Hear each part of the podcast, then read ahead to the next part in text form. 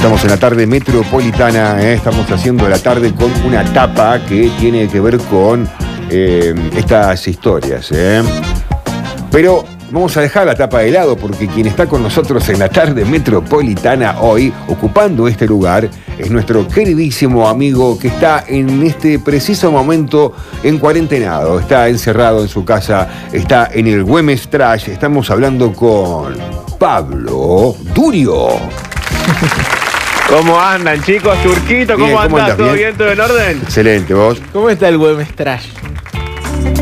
Bien, acá, eh, igual que siempre te diría, mucha. No, estaba por decir cosas que no corresponde que diga, chicos. No me hagan decir cosas que no corresponde que diga tan temprano. Lo ha Sé, cambiado el Pablo, Güemes. sé, sé, y, eh, sé políticamente incorrecto, Pero Pablo. eh, en pandemia, ¿el Wemestrash está más trash que nunca o, o está normal? No, funcionamos igual, tenemos Ah, bien, disparos, naranjitas, merca, prostitución, todo. Acá sigue todo igual, chicos. Todo, ah, todo no igual, lo digamos. hagan hablar, chicos, no lo hagan hablar. Desde que me fui, digamos, del Güemes hace tres años no pasó nada, digamos.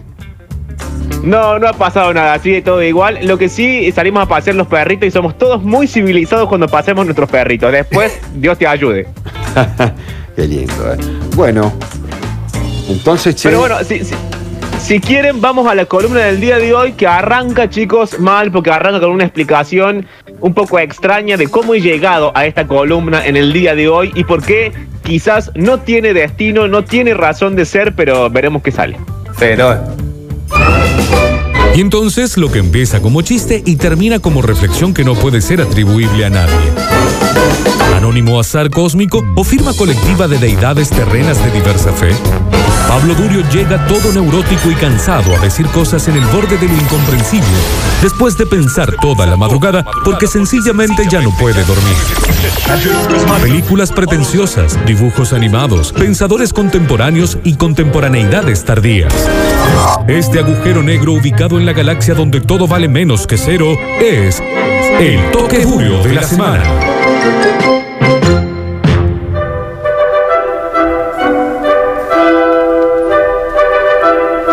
Bien, vamos a arrancar explicando esto, que en realidad a mí me encantaría venderlo como algo que sucede por primera vez y que es una salvedad en la historia de la columna de los jueves, pero cualquiera que tenga como mucha, mucha, mucha memoria, creo que entenderá que a veces cuando no hay teoría, cuando no hay eh, revolución, cuando dejo mi traje de marxista guardado en el placar, cuando no tengo película fabulosa de la cual hablar, cuando me quedé sin dibujitos animados que vayan por el lado de la ternura, recurrimos a una historia completamente random que a mí me gusta mucho y que entonces digo, bueno, voy a compartir esta historia completamente random que a mí me gusta mucho porque después de todo la columna la armo yo y no tengo otro tema y no se me ocurre otra cosa.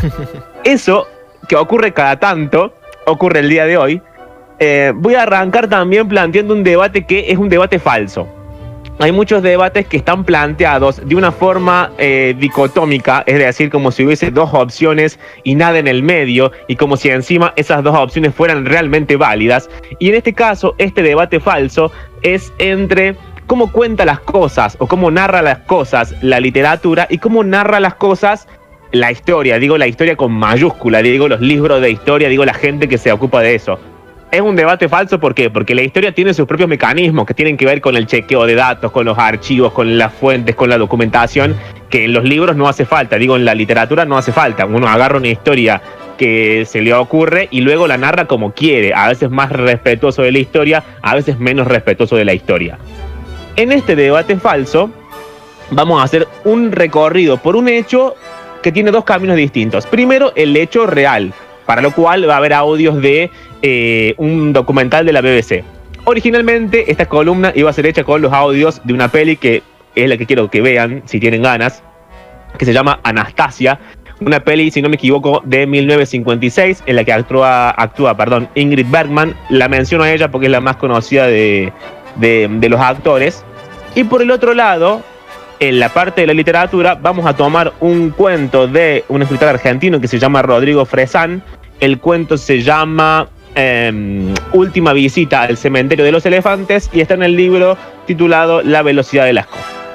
¿Qué cuentan estos dos, estas, dos, estas dos cosas? Digamos el documental y el cuento de Fresán. Bueno, lo que cuentan es la muerte de los Romanov. Los Romanov son la familia monárquica de eh, Rusia, Nicolás II, el último de los zares de Rusia, y cuentan tanto la peli como el documental, como este cuento, el final. El final trágico, porque lo que sucede es que viene la revolución de eh, los rojos, los bolcheviques, a ellos los llevan a eh, una casa lejos del Palacio de Invierno y lejos de Moscú, y no les adelanto cómo termina si nadie sabe la historia, porque se los voy a contar en un ratito. Pero esto es lo que cuenta. Para dar el contexto histórico, estamos en 1917, 1918 aproximadamente. El zar Nicolás II se ha mandado todas las cagadas posibles y, al mismo tiempo el pueblo, esto es, el, el, gran porcentaje de los rusos que vive y trabaja en el campo, es absolutamente pobre, van a la ciudad a buscar trabajo y la ciudad no lo encuentran, los pocos obreros, digo, de fábricas que hay en las ciudades también son terriblemente pobres, y mientras tanto la familia del zar son completamente ostentosos, tienen unos barcos eh, increíbles, el palacio de invierno, mansiones, dinero, cazan, hacen fiestas, eh, digo, la, plata, la plata está concentrada en muy poca gente y el pueblo ruso está cansado de las desigualdades. En el medio, las cagadas posibles que les decía antes. Las dos guerras que pierde Nicolás, eh, el hecho de que se alía con una especie de monje, un borracho, un analfabeto, ligado a la magia negra, que es Rasputín, que llega a la familia porque Alexei, que era el hijo del zar Nicolás II, que era el, heredero, digo, de la corona, estaba enfermo y Rasputin les promete que lo va a curar.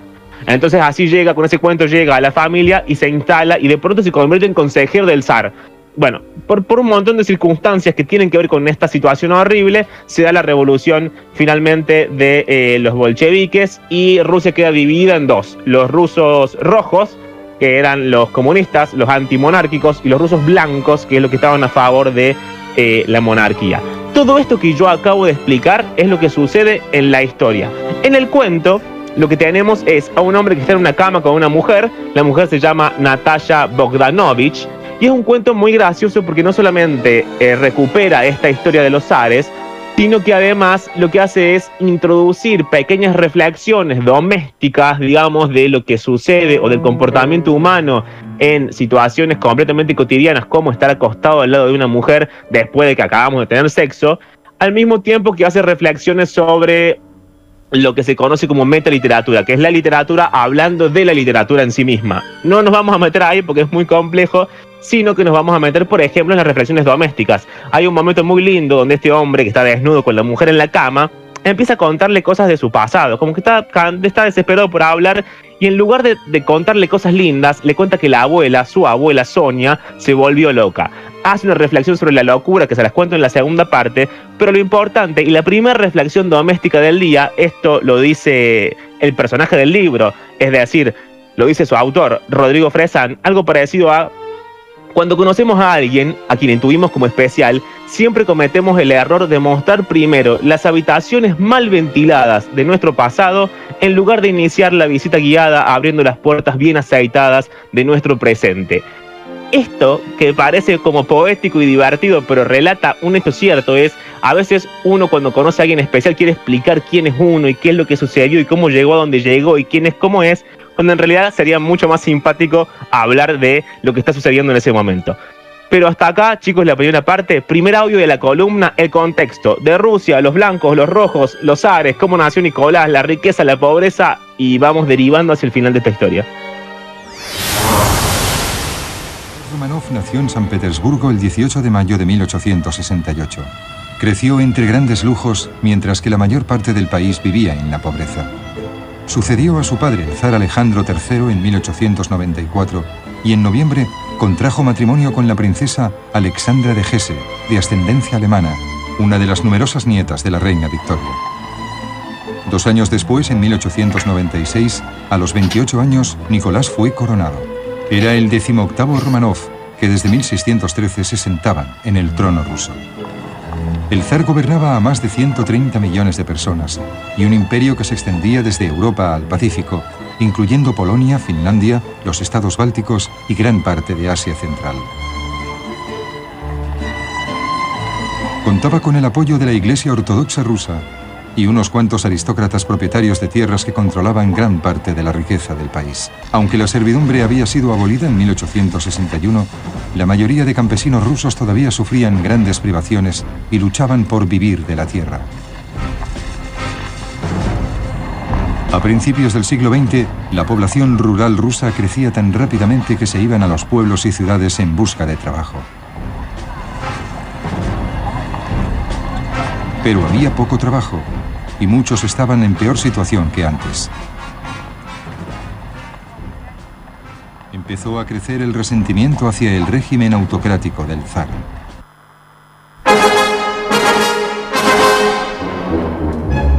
Bueno, ahí tenían un poquito el contexto histórico, digamos. ¿Qué es lo que sucedía en Rusia para que todo terminara como terminó? Que es de una manera bastante trágica y bastante horrible. Em, pero en el cuento, mientras tanto, como en simultáneo a la historia, el personaje lo que va a tratar de explicarle a Natasha Bogdanovich, que es la mujer que tiene acostada al lado en la cama, es eh, no solo cómo la abuela se vuelve loca, cómo su abuela Sonia se ha vuelto loca, sino que además cómo funcionan determinadas familias ante el surgimiento de la locura. Él hace, cita mal otro libro y le dice algo así como todas las familias cuerdas se parecen entre sí, pero cada familia loca soporta la demencia de su manera particular.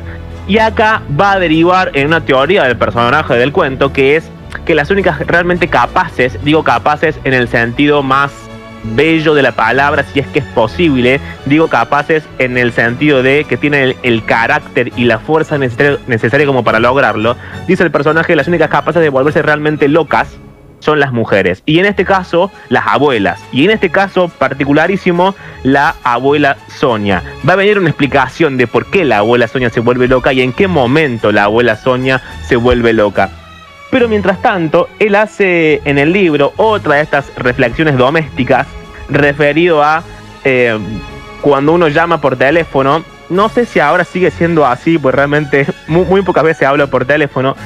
Vieron que te atendía el, eh, como el contestador automático, pero no del, no del celular, sino de, de la telefónica, y te decía, el destino que usted pretende alcanzar se encuentra inaccesible. Sí.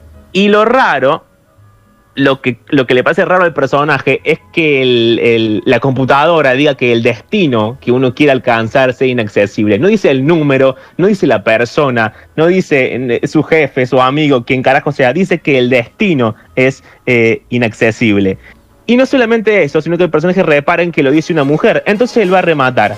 Ellas saben de lo que están hablando. Y ellas saben también que se están volviendo locas. El tiempo las va enloqueciendo, despacio al principio, y cuando esas mujeres se convierten en abuelas, todo el síntoma se acelera como algo que se arroja cuesta abajo.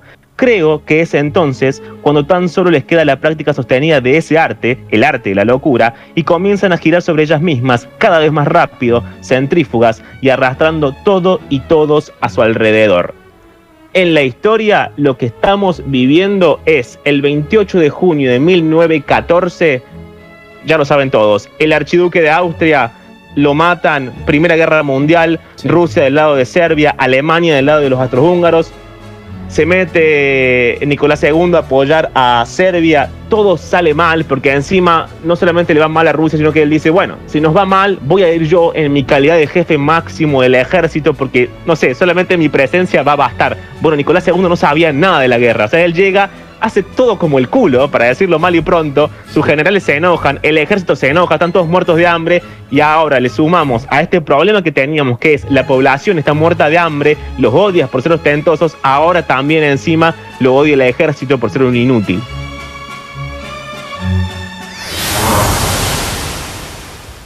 El 28 de junio de 1914, el archiduque Francisco Fernando, heredero del trono austrohúngaro, fue asesinado por un nacionalista serbio.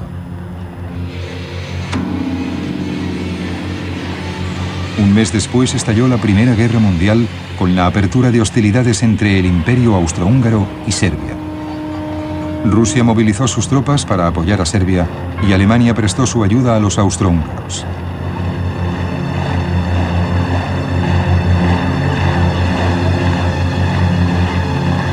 Desde el principio fue un desastre para Rusia. A finales de 1916, después de una serie de devastadoras derrotas infligidas por las poderosas fuerzas alemanas, el ejército ruso estaba al borde del colapso. El zar estaba consternado y decidió viajar al frente y asumir personalmente el control de las tropas como jefe máximo. Pero sin adiestramiento militar adecuado, resultó ser aún menos competente que sus generales y la situación empeoró. Al poco tiempo, los soldados mal equipados, exhaustos, desmoralizados y medio muertos de hambre, llegaron al límite. Lo mismo ocurría con los obreros del país. En marzo de 1917, liderados por Alexander Kerensky, se levantaron contra el Estado. Al mismo tiempo, el ejército se rebeló y el zar fue forzado a abdicar. Cinco meses después, él y su familia fueron exiliados a Tobolsk, a un triste reducto de Siberia.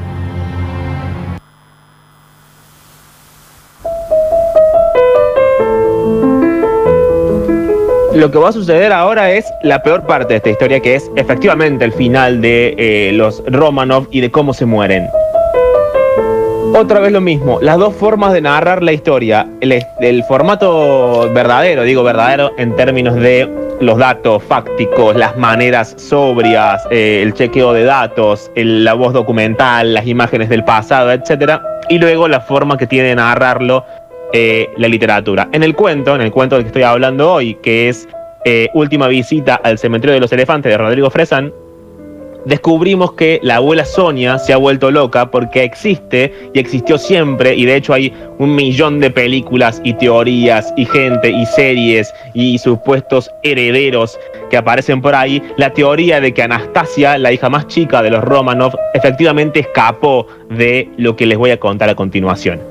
Lo que les voy a contar a continuación es esto mismo. La noche del 16 de julio de 1918, el zar de Rusia, Nicolás II, su esposa Alexandra, sus hijas, las gran duquesas Olga, Tatiana, María y Anastasia, y su hijo, el zarevich Alexei, más eh, cuatro sirvientes, si no me acuerdo mal, son encerrados en el sótano de una casa que queda en el bosque de Ekaterimburgo, una casa que eh, en ese momento Lenin, que es quien tenía el poder, llamaba Casa de la Designación Especial. Son encerrados en esa casa y esa noche los levantan a todos de la cama. Estaban durmiendo, los levantan, le dicen que se apuren porque vienen los blancos a rescatarlos, entonces hay que ponerlos a salvo eh, de ellos porque están muy cerca de Moscú y puede que todo salga mal y que estalle como una especie de eh, guerra muy cerca de la casa y no quieren que les pase nada.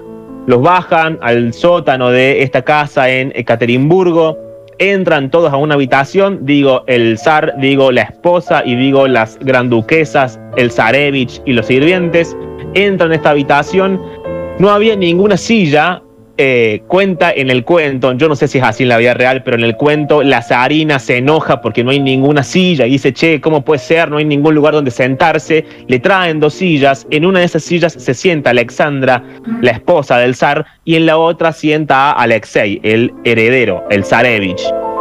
En ese momento aparecen 12 personas 12 soldados, había un camión estacionado muy cerca de esta, de, este, de esta habitación, entonces mucho no se escuchaba qué pasaba, no había mucha luz, pero ellos ven que entra mucha gente. Entre ellos entra un tipo que les va a leer una especie de eh, sentencia, una sentencia por supuesto en la que no hubo ningún juicio, digamos, una sentencia absolutamente falsa. Lo que le lee este tipo...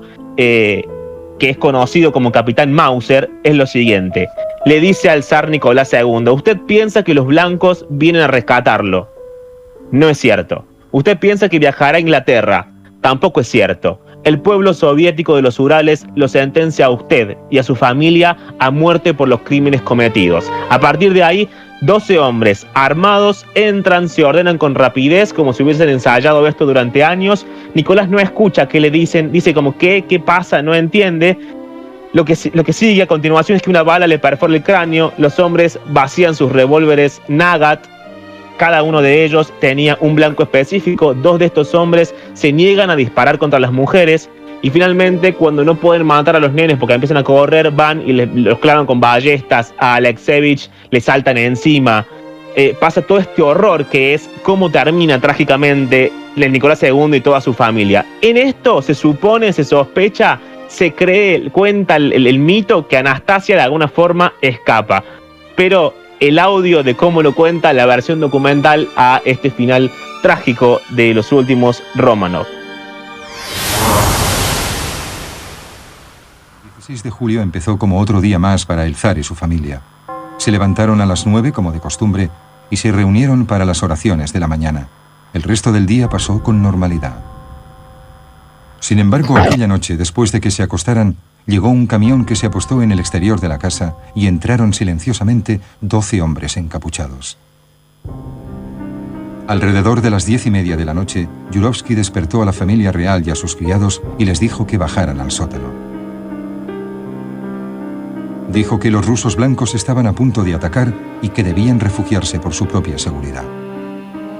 Ninguno de ellos tenía idea de qué estaba ocurriendo y esperaron nerviosamente en una habitación vacía. Yurovsky entró bruscamente flanqueado por los hombres que habían entrado en la casa. Dijo a la asustada familia que como estaban intentando rescatarles iban a ser ejecutados y los hombres abrieron fuego inmediatamente con sus revólveres.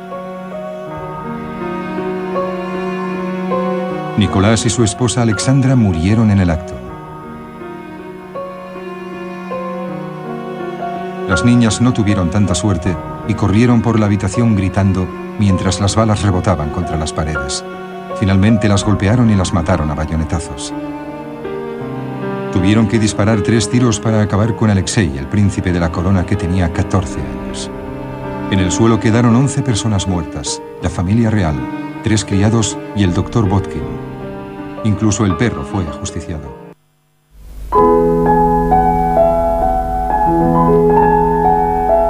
A pesar de ese final, el cuento termina con una idea que me gusta mucho y que quizás era la razón por la cual llegar hasta acá y contarles todo esto.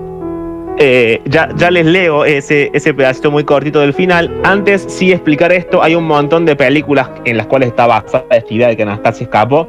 Mucho tiempo después, en la vida real, encontraron en un puente en Berlín a una mujer que tenía amnesia y que decía ser Anastasia. Sí, eso es después, finalmente, no se sabe. No se, Esa, esa historia también es muy buena. ¿Qué? Esa historia, digo, de, de la mujer que se hacía pasar por Anastasia, que en realidad no sabía muy bien quién era, eh, es tremenda también.